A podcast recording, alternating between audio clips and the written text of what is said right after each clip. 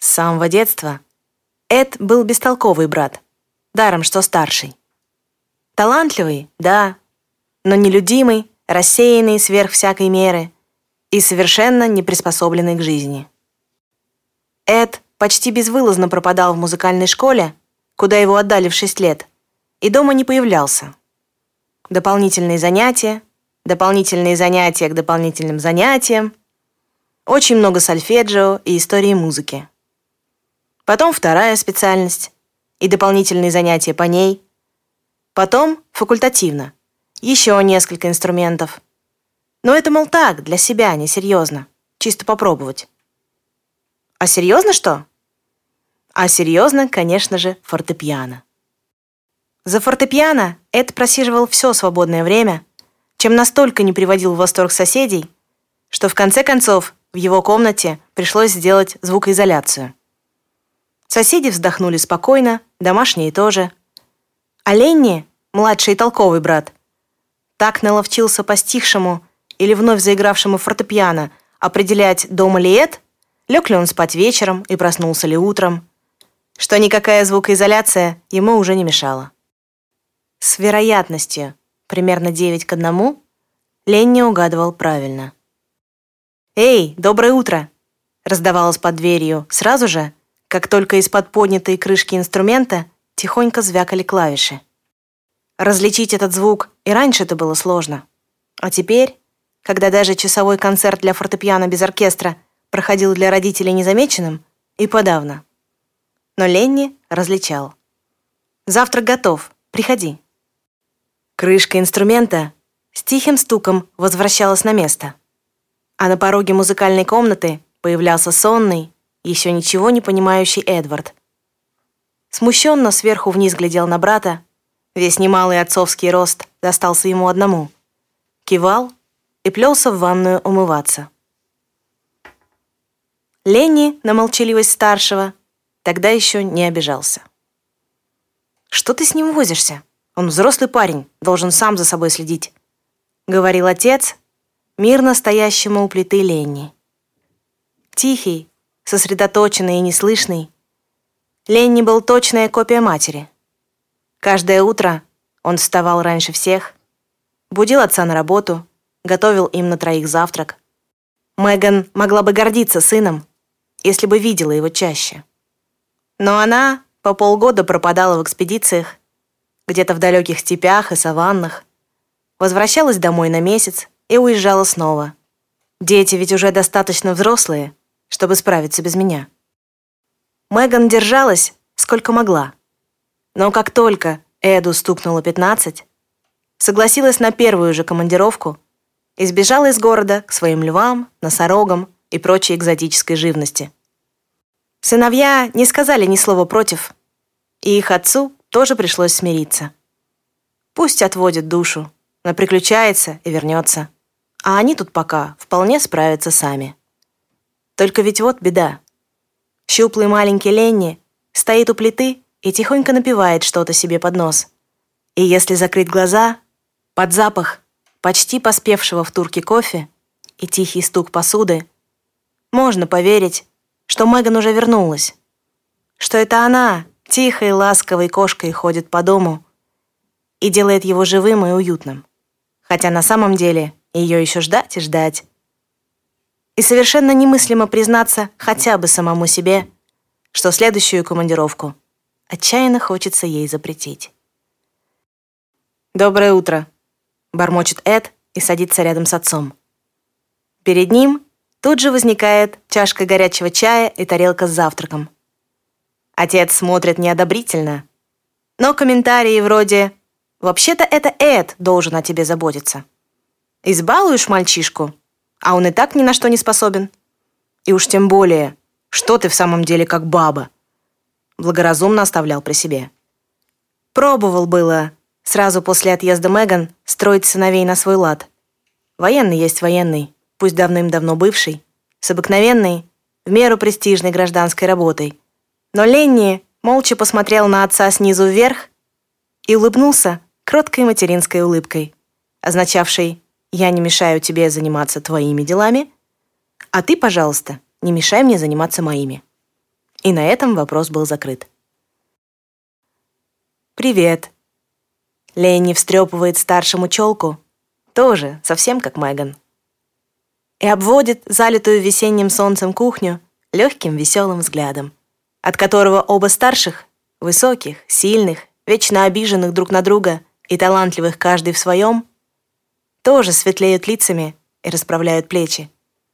Вчера открытка от мамы пришла. Смотрите, какая красивая. Спорить с Ленни бессмысленно, потому что он никогда не спорит. Единственное, от чего он отказался сразу, на отрез и с ужасным скандалом, была музыкальная школа.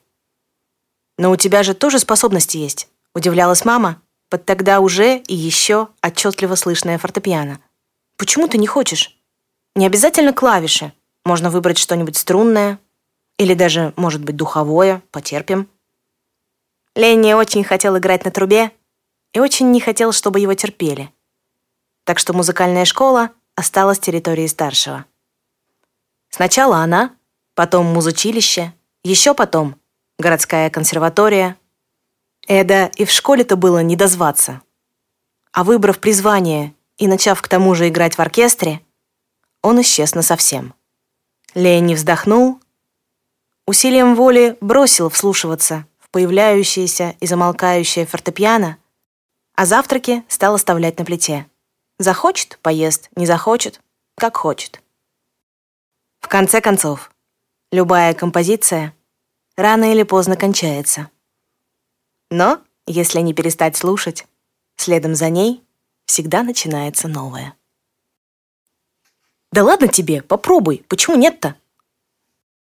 Кори из параллельного класса стоял в дверях музыкального кабинета и припирался со сбегающим Ленни. Как объяснить ему, почему нет, Ленни не знал. «Слушай, давай не сегодня, а?» Ленни никогда не спорит.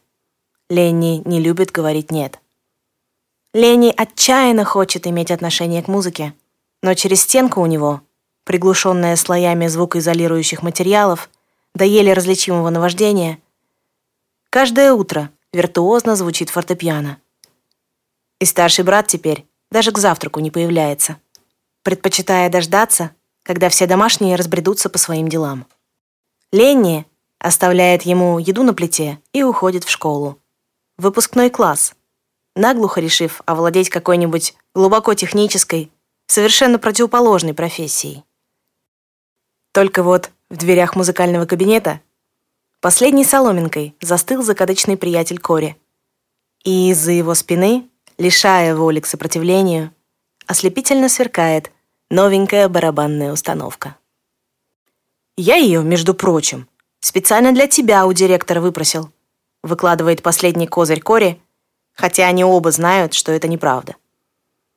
Барабаны Кори клянчил еще с позапрошлого года.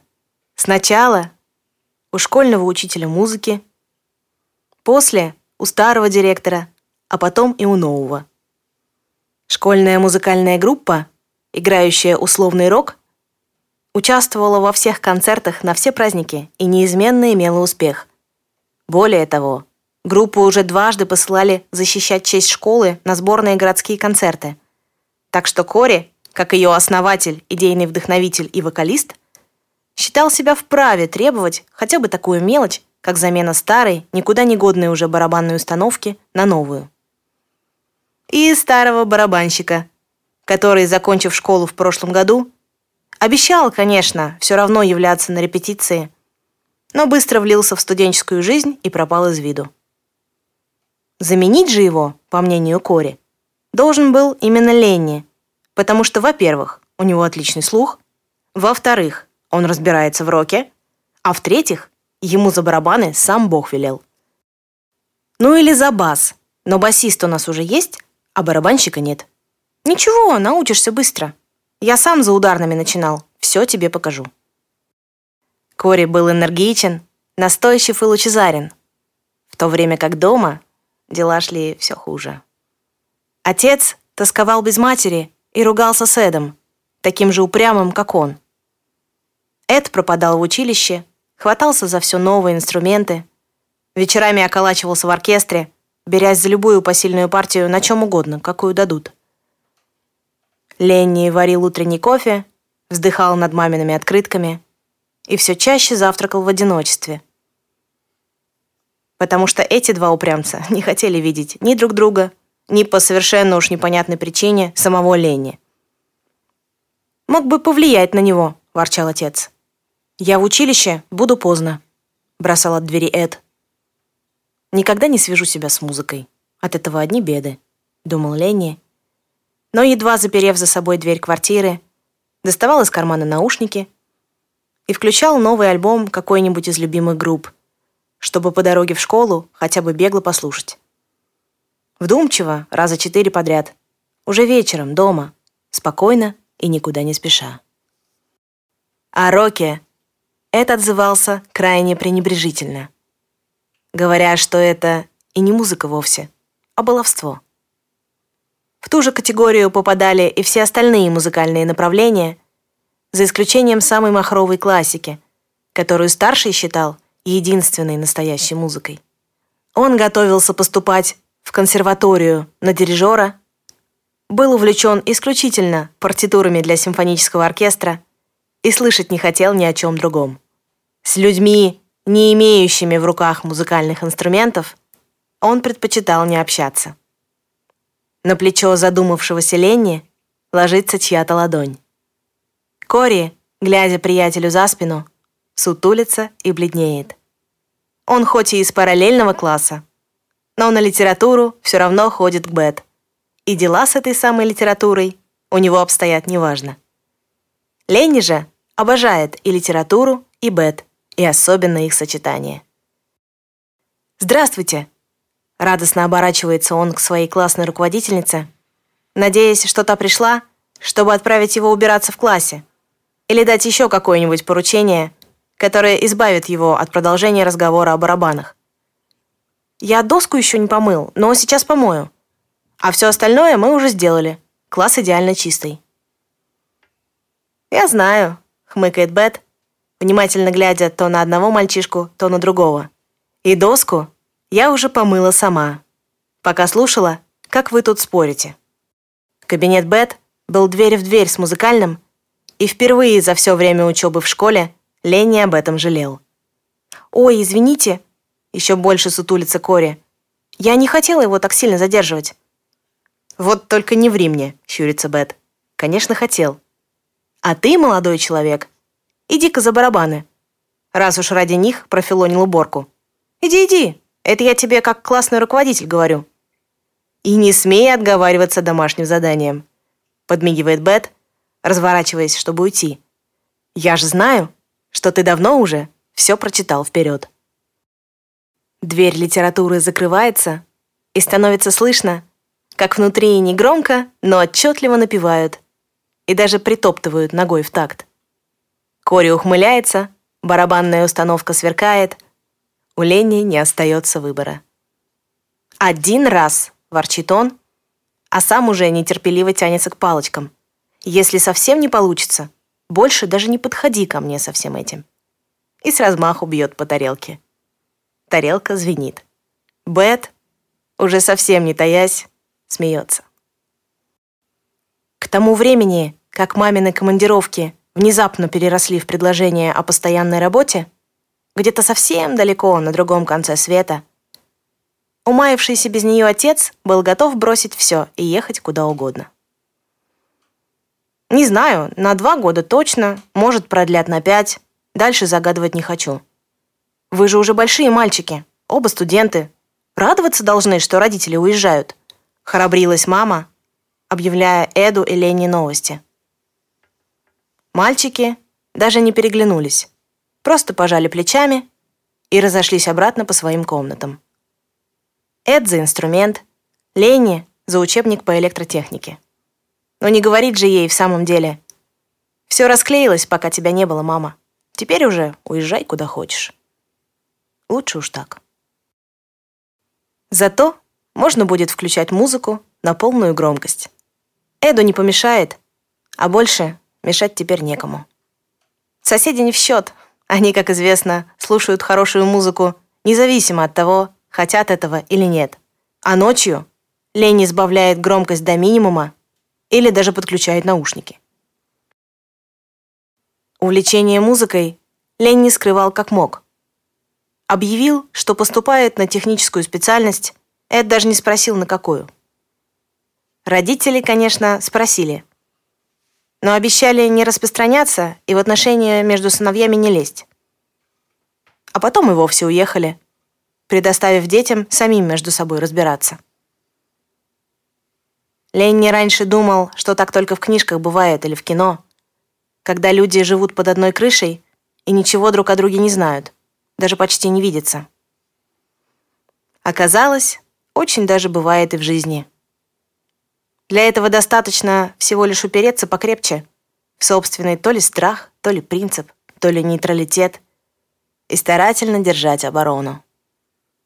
От кого только? Вот это вопрос. И ответить на него Ленни не может. Ритм-секция своих не бросает, громогласно объявляет Кори, заходя в репетиционную комнату. «Я тебе, о повелитель ударных, юного подавана привел». «Ну, то есть как юного?» «В общем, ты же хотел переселиться за бас? На вот тебе дарю». Зовут Ником, за барабанами в жизни никогда не сидел, но очень хочет попробовать. Этот номер Кори проделывает уже в пятый раз с тех пор, как Лень не обмолвился, что ударные ему надоели, а вот на басу он за последние пару лет выучился играть уже очень прилично. Школьная группа закончилась вместе со школой, но приятели решили, что собрать новую – плевое дело. Тем более, что гитарист, вокалист, двое в одном лице Кори и барабанщик у них уже есть. Нужен только новый басист и, может, кто-нибудь на духовые, но это уже на перспективу. Ну и ребаза, да, теперь нужна будет отдельная. В школьном музыкальном кабинете больше не поиграешь. Ну что поделать, работаем с тем, что есть. Переназвали группу, начали расспрашивать всех знакомых, нет ли кого толкового. Басистов в группе за без малого 5 лет существования сменилось 13 штук.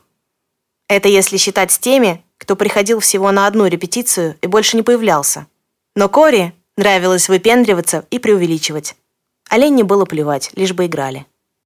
Выступала группа в лучшем случае пару-тройку раз в год и на таких площадках, что говорить о концертной деятельности можно было только с очень большой натяжкой но этого было вполне достаточно. Главное, было с кем и где играть музыку. Остальное Ленни не волновало. Отучившись на звукорежиссера, «Инженер я, Эд, инженер. Ты же сам говорил, что тебя не интересуют подробности». Ленни устроился работать в музыкальный клуб на окраине. Настолько заброшенный и захудалый, что эта работа была скорее для опыта, чем для денег. Голодать он не голодал, но и только. Родители изредка приезжали в гости со своих югов, где так и остались жить насовсем. Эд продолжал учиться, концертировал и уже считался перспективным молодым дирижером. То есть дома так и не появлялся. Братья не виделись неделями, а иногда месяцами. Редкие утренние столкновения в полутемном коридоре на пути в ванную, сопровождавшиеся сухими «привет», не в счет. После побега очередного басиста Ленни сказал, что уже и сам вполне прилично играет. Эда почти всегда нет дома. Можно играть сколько влезет. Вот он и учился тихонько. Опять же, у ребят нахватался того-сего. Так что теперь басистом будет он сам, а в группу нужно искать барабанщика. Уж это будет полегче. Но не тут-то было. «Пятый!» — воет про себя Ленни. Но что делать? Сам вызвался подучить, если найдется достойная кандидатура. Только вот о том, чтобы учить с нуля, речи вообще-то не шло. Ну, может, хотя бы способный окажется. Не оказался. «Где ты только его подобрал? Зачем?» Яростным шепотом возмущается Ленни, отзывая идейного вдохновителя из крохотной комнатки, которую они снимали на репетиционной базе, в коридор. Барабаны, ну, совсем не его. Да случайно в гостях столкнулись у общих знакомых. Он вообще-то гитарист, причем неплохой. Я слышал, как он играет. Но гитарист у нас уже есть, а вот барабанщика... Ленни возводит глаза к потолку, разворачивается и уходит обратно к Нику. Дает ему в руки бас. Подхватить сможешь?» «Да, наверное, смогу. Ну, давай». Зовет довольного шуткой Кори и, вздохнув, опять садится за барабаны сам. Ник был какой-то потерянный. Толковый парень, действительно не очень-то юный и с каким-то камнем на шее. В душу ему Ленни не лез. Но через пару месяцев репетиций, глядя на сутулые плечи и тусклые, хотя и живые глаза, решил отвезти его к Бет. Если уж она не поможет, то Ленни и подавно соваться не стоит. Лезть в чужие дела он давно зарекся. Видимо, чего-то такого в нем не хватает, что нужно, чтобы правильно понимать людей. Бет другое дело. С ней всем легко. Эда бы к ней привести. Может, и наладилось бы у них все. Только вот... Только вот невозможно так сходу взять и открыть человеку свое самое дорогое. Привести в святая святых того, от кого столько лет скрывал даже собственное дыхание, не говоря уже об увлечениях и друзьях. Слишком сильным бывает страх оказаться отвергнутым во второй раз. Лучше даже не думать. «Бет, к тебе можно?» «Да, у меня тут, ну, как всегда. Жди минут через сорок». Лучше звонить Бет. Приходить в ее пахнущий жизнью и светом дом вместо собственного, пыльного и пустого. Лучше приводить ей своих первых встречных, от которых пока еще ничего не ждешь. От которых, если что, можно просто уйти и никогда больше не вспомнить. Лучше готовить завтраки на себя одного, чем каждый день, приходя домой, видеть, что половина, оставленная для брата, так и остается нетронутой. Не создавать даже крохотной вероятности услышать, что его немудреная музыка или его прекрасная Бет недостаточно хороши для восходящей звезды классической музыки. Нет уж, обойдемся как есть, сами. Расстановка сил в группе изменилась довольно быстро. Ленни все-таки перебрался за вожделенный бас — Кори великодушно отдал Нику гитару. И совсем не потому, что он играет лучше меня. Просто я хочу больше свободы. И остался чистым вокалом. А на барабаны, как-то сама собой, нашлась внезапно девчонка. «Привет, я Айрис», — представилась она с порога и тут же затараторила. «Послушала ваши записи, мне очень понравилось. У меня уже даже кое-какие предложения появились». Ленни, Кори и Ник только переглянулись, кивнули друг другу и предоставили слово леди. Деваться им все равно было некуда, потому что Айрис уже бросила в угол рюкзак и, не переставая вещать, устраивалась за установкой. Вопрос о том, кто будет главным звукачом в «Летящий бет», обсуждению не подлежал. Тихий маленький Ленни влюбился в клуб с первого взгляда и заявил, что будет здесь домовым. Вот смотри, в этом углу будет стоять аппарат, а колонки повесим вот сюда и сюда, а провода пойдут здесь. А на сцене надо будет поставить хотя бы четыре стойки. А вот здесь подходящее место под установку. А, да, еще. Столько, сколько Ленни разговаривал во время ремонта в клубе, и особенно выбора оборудования для концертного зала, он не разговаривал, кажется, вообще никогда. По крайней мере, Нику такого слышать не доводилось. Лучший, примерно со второго, а уж с третьего визита в гости к Бет совершенно наверняка друг, был обычно сдержан и молчалив. Эдакий ангел на подхвате. Всегда где-нибудь за плечом. Спокойный, тихий и знающий, чем помочь и что нужно сделать, но никогда не выставляющий этого на показ. А тут как подменили. О том, что касалось аппаратуры, Ленни мог спорить часами. И в конце концов Нику все-таки приходилось признавать его правоту. Особенно после фраз вроде «Нет, ну, если ты хочешь, чтобы звук у нас был как на очень плохом диктофоне...» Так что на аппарат пришлось раскошелиться. Но Ник об этом не пожалел.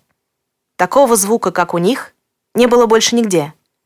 Ленни все-таки очень хорошо знал свое дело.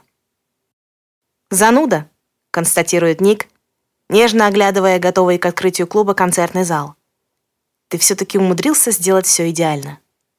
«Ага», — отзывается Ленни с не меньшей нежностью, глядя на творение рук своих, что у нас? Только вывеска осталась. Все остальное готово?» «Да, завтра должны привезти». Бет умерла в ночь после открытия. Эд позвонил через неделю.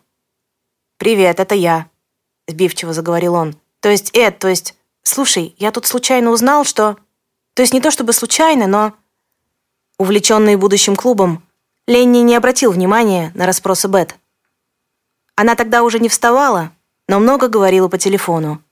А когда к ней приходили Ник с Ленни рассказывать про дела и ремонт, задавала неожиданные вопросы, вроде «Ленни, а у тебя же вроде был старший брат, да? В нашей же школе учился, а потом куда-то ушел». «А, в училище, понятно. А сейчас с ним что?» Ленни думал, ну мало ли. Память начала выкидывать фортели. Все-таки возраст, все-таки... Все-таки Бет оставалась Бет, и в ясном сознании была до конца. А под рукой у нее была записная книжка, в которой Рядом с номером мобильника Ленни еще со школьных времен сохранился домашний номер. Все-таки с Бет всем было легко. Все-таки. Доходя в размышлениях до этого места, Ленни закрывал лицо руками и долго сидел, не шевелясь, пока не находил в себе силы снова открыть глаза. Эд должен был приехать в пустой по дневному времени клуб через полчаса. Сказал, что Бет очень просила его появиться и еще просила передать Ленни, если он не захочет видеть брата, что такова ее, Бет, последняя воля. Все-таки Бет такая Бет. Как же ты умудряешься, даже уйдя навсегда, все еще обо всех нас заботиться. Эд так и застал брата за выключенным пультом в полутемном концертном зале только что открывшегося клуба, уже обещающего стать лучшим в городе. Заплаканного, всклокоченного и потерянного. «Знаешь, что она мне сказала?» Начал Эд, как будто успел побывать у Бет. Как будто сам Ленни все-таки решился его туда привести. Как будто все уже изменилось. Он сел прямо на пол у ног брата, длинный, нескладный, задумчивый, с голосом почти незнакомым. Так давно Ленни не слышал в исполнении этого голоса, Ничего длиннее привет. Не знаю, говорит, что там у вас с ним вышло. Даже не пытайся рассказывать, у меня на это нет времени. Сами как-нибудь разберетесь. На этом месте Ленни снова закрывает лицо руками, успев подумать только, «Господи, это так на нее похоже». И снова плачет. «Важно», — сказала она, — «что он по тебе скучает». Они сидели в темноте долго-долго, почти бесконечно. В зал пытался было соваться кто-то из персонала, но по отчетливому шипению Ника «Уйдите все, туда сейчас нельзя!» Ленни понял, что мешать им никто не будет, а концерта сегодня нет. Говорить Ленни не мог. Брат тоже молчал, но почему-то в этом молчании все было понятно. Он расскажет потом. И о своих страхах, наверняка точно таких же, как у младшего, и о ссорах с отцом, и о бессильном упрямстве, и об остервенелой, иступленной учебе, заменившей семью и жизнь. Все это Ленни, в общем-то, знал и сам, и давно простил. И очень хотел как-то наладить контакт, но даже когда видишь, что другой человек к тебе тянется, очень страшно бывает сделать шаг навстречу. А вдруг все-таки неправильно угадал? А вдруг сейчас посмеются? А вдруг предадут? И Ленни сидит в темноте, в звукорежиссерской рубке своей мечты, в клубе, который станет живым настоящим домом, совсем таким же, каким была для него уставленная книгами и цветами квартира Бет. И молчит, потому что не может выдавить из себя ни звука. Даже если брат сейчас встанет и уйдет навсегда. Даже так. А еще произносит, наконец, Эд с незнакомым Ленни выражением то ли удивления, то ли нежности. Еще она сказала, совсем уж странное. «Просто так он тебя не примет. Но если правда захочешь помириться, принеси ему банджо». Каждый вечер летящая Бет полна людей, звуков и смеха. И Ленни самозабвенно любит каждую секунду работы клуба, Но больше всего последние пару часов перед началом концерта. Когда в зале, над которым он маг и волшебник, еще темно и пусто.